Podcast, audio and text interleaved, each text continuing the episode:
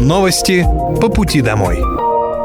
Здравствуйте. Это итоговый выпуск новостей по пути домой. Предлагаем вспомнить инфоповоды уходящей недели. У микрофона Владимир Вахрушев. Вооруженные силы Российской Федерации продолжают проведение специальной военной операции. В течение недели на Купинском направлении уничтожено до 200 украинских военнослужащих, на Краснолиманском направлении свыше 330, на Донецком направлении в ходе успешных наступательных действий добровольцы штурмовых отрядов при огневой поддержке ракетных войск и артиллерии южной группировки войск освободили населенный пункт Николаевка Донецкой Народной Республики. На данном направлении уничтожено до 320 украинских военнослужащих. Вооруженные силы России освободили населенный пункт Двуречное в Харьковской области. Кроме того, на южнодонецком направлении вооруженные силы Российской Федерации нанесли комплексные удары по живой силе и технике ВСУ в районе Причистовки и Угледара. Министр обороны России Сергей Шойгу заявил об успешном развитии боевых действий в районе Угледара и Артемовска. В результате наступательных действий наших войск на Донецком и Запорожском направлениях освобождены населенные пункты Солидар, Плещеевка, Подгорная, Краснополье, Благодатная, Лобковая и Николаевка. В настоящее время успешно развиваются боевые действия в районах Угледара и Артемовска. Соединенные Штаты Америки и их союзники пытаются максимально затянуть конфликт. Для этого они приступили к поставкам тяжелого наступательного вооружения. Открыто призывают Украину захватывать наши территории. Фактически такие шаги втягивают страны НАТО в конфликт и могут привести к непредсказуемому уровню его эскалации. Группировки российских войск продолжают перемалывать все поставляемые Киеву вооружения и технику, как на маршрутах его доставки, так и на боевых позициях. Несмотря на беспрецедентную военную помощь со стороны западных стран, противник несет значительные потери. Только за первый месяц текущего года они составили более 6500 военнослужащих, 26 самолетов, 7 вертолетов, 208 беспилотных летательных аппаратов, 341 танк и другие боевые бронированные машины. 40 боевых машин и активных систем залпового огня. Понимая, что победить Россию военным путем не удастся, украинское руководство продолжает прибегать к преступным действиям по устрашению граждан в новых субъектах России. Вооруженные силы Украины наносят удары по жилым кварталам, больницам, местам скопления мирного населения, совершают террористические акты на государственных и социальных объектах. О варварской сущности украинское руководство также свидетельствует его нежелание прекратить огонь на время православного Рождества. ВСУ в этот период цинично вели интенсивные обстрелы населенных пунктов. Всего противник произвел свыше 550 артиллерийских и минометных обстрелов. Украинская артиллерия подавлялась ответным огнем российских войск.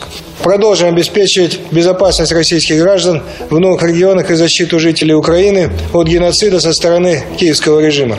Объемы выпуска техники и оборудования для российской армии растут. Правительство будет субсидировать инвестиционные проекты по модернизации предприятий. Об этом в ходе совещания с министрами заявил председатель правительства России Михаил Мишустин, возглавляющий Координационный совет по обеспечению вооруженных сил России. Продолжаем работу по обеспечению потребностей вооруженных сил для проведения специальной военной операции. Планомерно увеличиваются объемы выпуска необходимой техники и оборудования другого нужного имущества. И сейчас надо активнее наращивать заводские мощности для этого правительством принято решение о субсидировании инвестиционных проектов по модернизации предприятий. Направляются значительные средства на ремонт и изготовление новой техники. Также на финансирование поставок по государственным контрактам всего требуемого, а, включая приборы связи, средства индивидуальной бронезащиты, топливо, а, горюче-смазочные материалы. Важно добиваться максимальной отдачи от каждого вложенного рубля контролировать объективное и беспристрастно распределение и использование бюджетных ресурсов. При этом надо помнить о принципе «не навреди», чтобы не блокировать процессы контрактации, не нарушать непрерывность производственной деятельности. Есть и примеры эффективного подхода наших ведомств к формированию начальных э, цен государственных контрактов, которые позволяют рационально использовать федеральные средства. Речь о поставках по целевым заданиям текущего года. Иммунобиологических лекарственных препаратов, автомобилей скорой медицинской помощи и технических средств реабилитации. Аналогичную работу необходимо провести по всем направлениям деятельности Коррекционного совета. В ночь на 6 февраля сейсмологи зафиксировали землетрясение магнитудой 7,7 балла неподалеку от турецкого города Газиантеп, расположенного рядом с границей Сирии. Днем 6 февраля произошло еще одно землетрясение магнитудой 7,6 балла. С момента первого землетрясения в Турции зарегистрировали не менее 285 повторных подземных толчков. Большая часть автошоков была отмечена в центральной части Турции. Количество пострадавших в результате катаклизма увеличивалось ежедневно. Число погибших при землетрясении в Турции выросло до 18 342 человек. Раненых – 72 424 человека. По последним данным, в результате землетрясения в Сирии погибли 1347 человек. Число пострадавших составляет 2295. Международная поисково-спасательная команда, работающая в области катастрофы, достигла численности 29 622 человек. В частности, в зону разрушений вылетели 7 кинологических расчетов и более 100 специалистов по проведению спасательных работ из России. Сообщалось о том, что 9 февраля российские спасатели достали из-под завалов в Хатае несколько человек. Президент Турции Реджеп Эрдоган отмечал, что землетрясение стало самым сильным с 1939 года. Помощь Анкаре оказали 60 стран мира. Одновременно с этим Соединенные Штаты Америки объявили о снятии на 6 месяцев санкций с Сирии для обеспечения гуманитарной помощи пострадавшим. Президент России Владимир Путин направил соболезнования президенту Сирии Башару Асаду и президенту Турции Реджепу Эрдогану. В Новосибирске на месте взрыва газа в пятиэтажном доме сотрудники экстренных служб спасли из-под завалов 14 человек. В результате взрыва погибло 13. Взрыв бытового газа произошел 9 февраля э, в 3 часа 43 по московскому времени в панельном пятиэтажном доме на улице Линейной. В доме обрушился подъезд, разрушены 30 квартир. За взрывом последовал пожар на площади 300 квадратных метров. Площадь обрушения составила 200 квадратных метров. По факту происшествия возбуждено уголовное дело, задержаны два человека. Это 45-летняя и 25-летний жители Омской области. По информации следствия, за несколько дней до инцидента они выполняли работы по техническому обслуживанию газовых плит в нескольких квартирах многоэтажного дома, в котором произошел взрыв. Губернатор региона Андрей Травников объявил 10 февраля днем траура по погибшим из-за взрыва. Президент России Владимир Путин назвал произошедшее трагедией, выразил соболезнования семьям погибших и пожелал выздоровления пострадавшим. 7 февраля в Химкинском лицее номер 10 ученица 5 класса напала на ровесницу с ножом. Всего на теле пострадавшей зафиксировано более 120 ран. Девочку удалось оперативно госпитализировать, ей оказали экстренную помощь в Химкинской областной больнице, а затем вертолетом перевезли в детское специализированное медучреждение. Состояние пострадавшей было крайне тяжелым, и только грамотные действия медиков помогли избежать трагедии. Об этом в эфире «Радио 1» рассказал заведующий отделением детской анестезиологии и реанимации Химкинской областной больницы врач-анестезиолог-реаниматолог Дмитрий Новиков. Ребенок был доставлен в крайне тяжелом состоянии с массивной кровопотерей. Это примерно больше около 40% от общего объема циркулирующей крови. Но здесь хорошо сработала бригада скорой помощи. Ребенок был доставлен с катетеризированными двумя венами, и э, во время транспортировки проводилась инфузионная терапия. У нас при поступлении уровень сознания у ребенка кома. А ребенок был немедленно интубирован, переведен на искусственную вентиляцию легких, катетеризирован на два крупных магистральных сосуда. А, начата инфузионно-трансфузионная терапия, направленная на восполнение объема циркулирующей крови, на поддержание артериального давления и, соответственно, на защиту церебральной функции. Дальше, после э, стабилизации состояния, э, были проведены первичная хирургическая обработка ран. Раны были ушиты, суммарно больше 100 ран, 26 только на голове. И после стабилизации состояния э, ребенок был переведен в Московский областной центр охраны материнства и детства. Губернатор Московской области Андрей Воробьев навестил девочку в лечебном учреждении, пообщался с родителями школьницы и медперсоналом. Детали случившегося предстоит установить следствию. По одной из версий, что на данный момент известны, причиной конфликта могла стать ревность. Другая причина, которая называется «действие пострадавшей популярной онлайн-игре». Восемь новых предприятий начнут работать в Подмосковье в рамках программы импортозамещения. Общий объем инвестиций по всем проектам насчитывает около 40 миллиардов рублей. В рамках госпрограммы запущен будет завод в по производству заменителей грудного молока. Расширится и кондитерская фабрика «Победа». Весной в Сергиевом Посаде начнет работу большой федеральный проект по созданию птицеводческого комплекса и селекционно-генетического центра по выращиванию кросса-кур мясного направления «Смена» смена. Планируется, что проект будет запущен 30 марта. По итогам ввода всех предприятий в работу в Подмосковье рабочие места получат 3200 человек. Ранее губернатор региона Андрей Воробьев отметил, что власти Подмосковья готовы поддерживать предпринимателей, которые решили заниматься бизнесом на территории области. Они могут получить земельные участки бесплатно или со значительными скидками, а также компенсации на развитие инфраструктуры.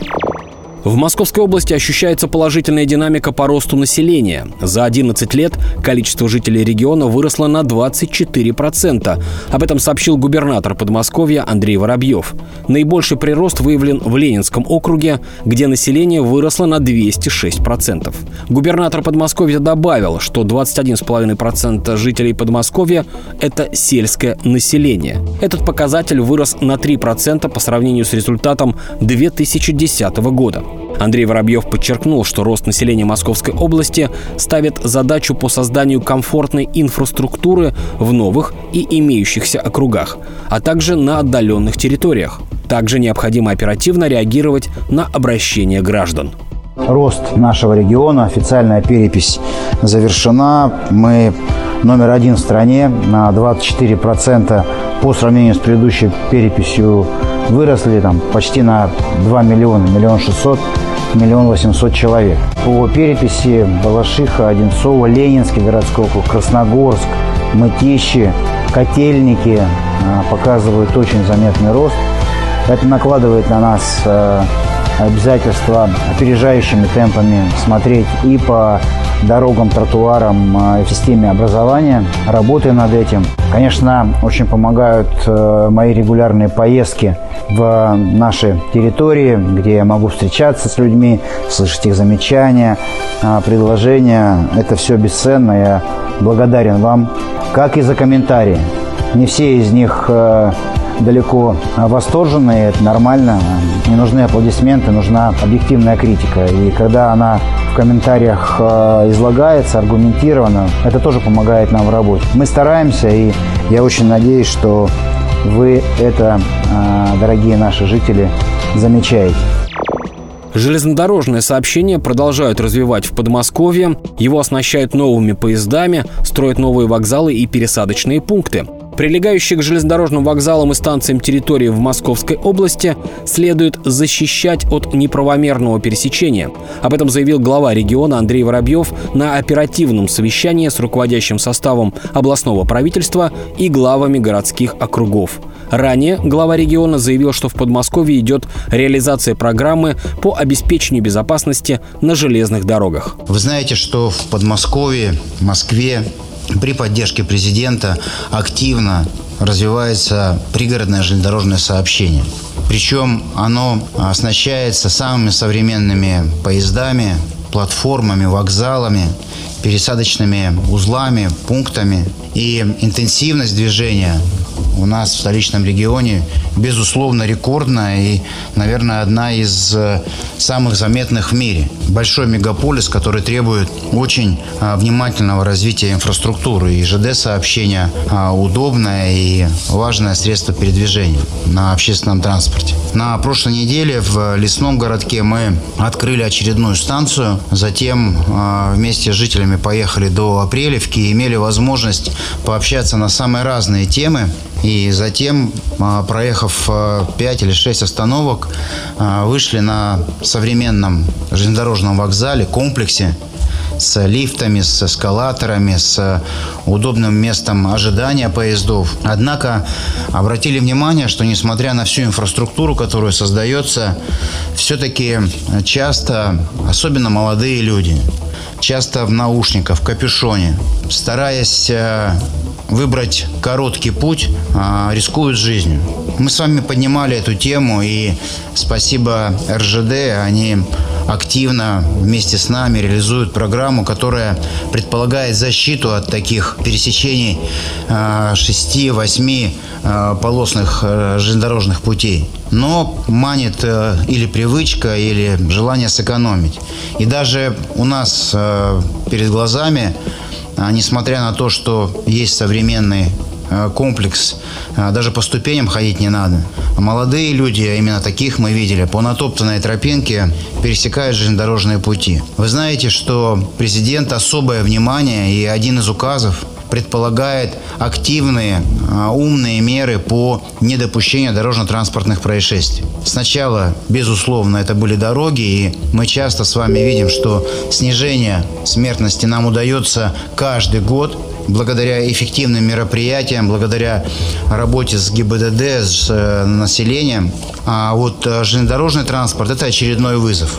В августе и в сентябре мы откроем еще два МЦД, МЦД-3, МЦД-4.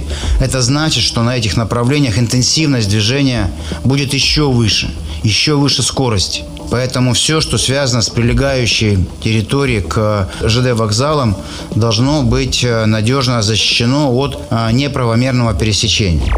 В Московской области запущен удобный чат-бот в Telegram для расчета размера пособия, положенного той или иной семье. Результат можно получить, ответив всего на 7 простых вопросов.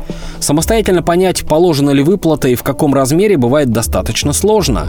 Раньше для такого расчета нужно было учитывать более 40 условий и критериев, так что разобраться без посторонней помощи было практически невозможно. В новом чат-боте ответы на вопросы займут у пользователя всего около 7 минут. И он сразу получит результат с размером пособия, а после этого сможет тут же перейти на портал госуслуг и подать заявление на получение средств. Кроме того, бот дает необходимые подсказки. Ранее губернатор Московской области Андрей Воробьев дал поручение своевременно информировать жителей о предоставлении услуг по поддержке семей с детьми. Губернатор отметил, что главной задачей является всеми технологичными способами довести информацию о том, что работает МФЦ и удобный телеграм-бот для своевременного информирования населения о получении единого пособия. Подмосковье в этом году выдадут почти 300 свидетельств по программе «Социальная ипотека». Из них 161 свидетельство выдадут медицинским работникам, 57 педагогам, 73 молодым ученым и уникальным специалистам ОПК и 5 свидетельств тренерам. По программе участники получают от региона половину от стоимости жилья в качестве первоначального взноса. В течение 10 лет ежемесячно выплачивается компенсация суммы основного долга. Сами получатели платят только проценты по кредиту. Подробнее соцпрограммы и ее условиями можно ознакомиться на сайте Министерства жилищной политики Подмосковья. Программа «Социальная ипотека», которая направлена на привлечение квалифицированных кадров в регион, реализуется в Московской области по инициативе губернатора губернатора Андрея Воробьева с 2016 года. За это время свыше 2000 специалистов уже улучшили свои жилищные условия.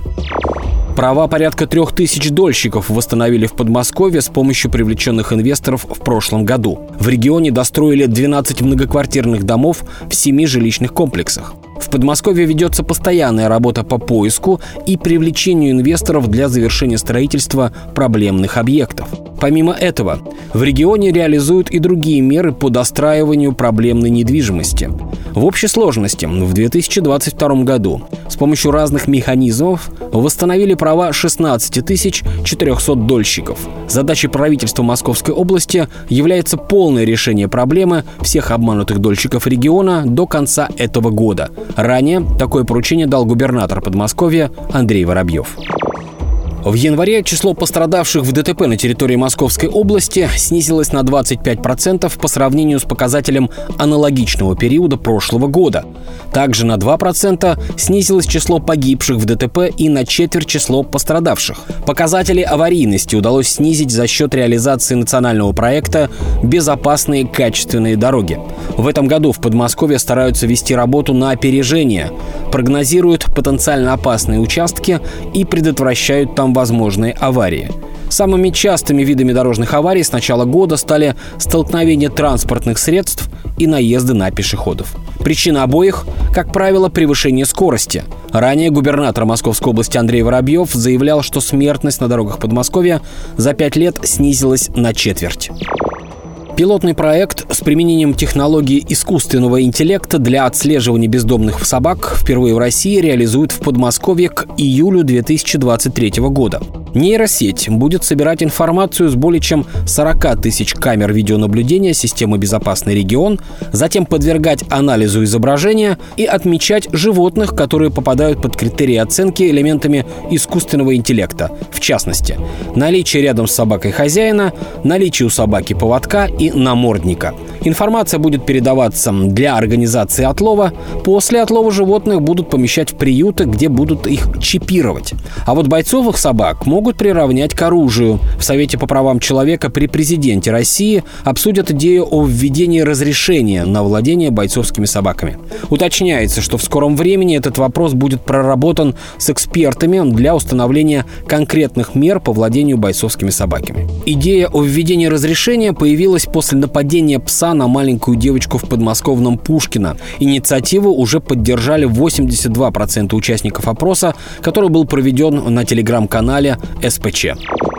Южно-Лыткаринскую автодорогу откроют уже в 2024 году. Это на год раньше, чем планировалось. Об этом стало известно в ходе посещения губернатором Московской области Андреем Воробьевым строительного участка в Лыткарине. Это знаковый и приоритетный инфраструктурный объект, который очень ждут жители южных и юго-восточных муниципалитетов. Дорога станет южным дублером МКАД, многим водителям не нужно будет выезжать на него, чтобы доехать в соседний город. Об этом сказал глава региона. Он назвал проект очень сложным и масштабным. Это современная дорога протяженностью 45 километров с 10 транспортными развязками от Ленинского округа до Люберец. Южно-Лыткаринская автодорога пройдет по территории городских округов Ленинский, Лыткарина и Люберцы от Варшавского шоссе у жилищного комплекса Бутово парк до микрорайона Зенина. Завершение строительства дороги с вводом в эксплуатацию состоится в 2026 году, но открыть основной ход планируют уже в 2024. Российские суды стали штрафовать водителей за проезд на желтый сигнал светофора. По правилам дорожного движения, желтый свет запрещает движение автомобилей. При этом проезд возможен, если водитель не может остановить машину без экстренного торможения – но в последнее время суды все чаще становятся на сторону обвинения, используя для доказательства вины записи с камер видеонаблюдения. Выясняется, что у водителей была возможность затормозить. И нужно помнить, что за повторный проезд на желтый сигнал светофора предусмотрено лишение водительских прав. Ранее сообщалось, что в России появится новый сигнал светофора. Знак изображает пешехода со стрелкой, где находится пешеходный переход. Подмосковные школьники смогут выиграть целевое направление в профильные вузы и колледжи. Мособлгаз запустил ежегодный конкурс для учащихся средних и старших классов общеобразовательных учреждений Подмосковья «Умный дом». Ребятам предлагается в специальных программах разработать 3D-модель дома с автоматизированными элементами в части газоснабжения, водоснабжения, освещения и других систем. Далее оформить в виде презентации и загрузить на платформу. Каждого участника будет курировать наставник образовательного проекта Мособлгаза «Газа Академия».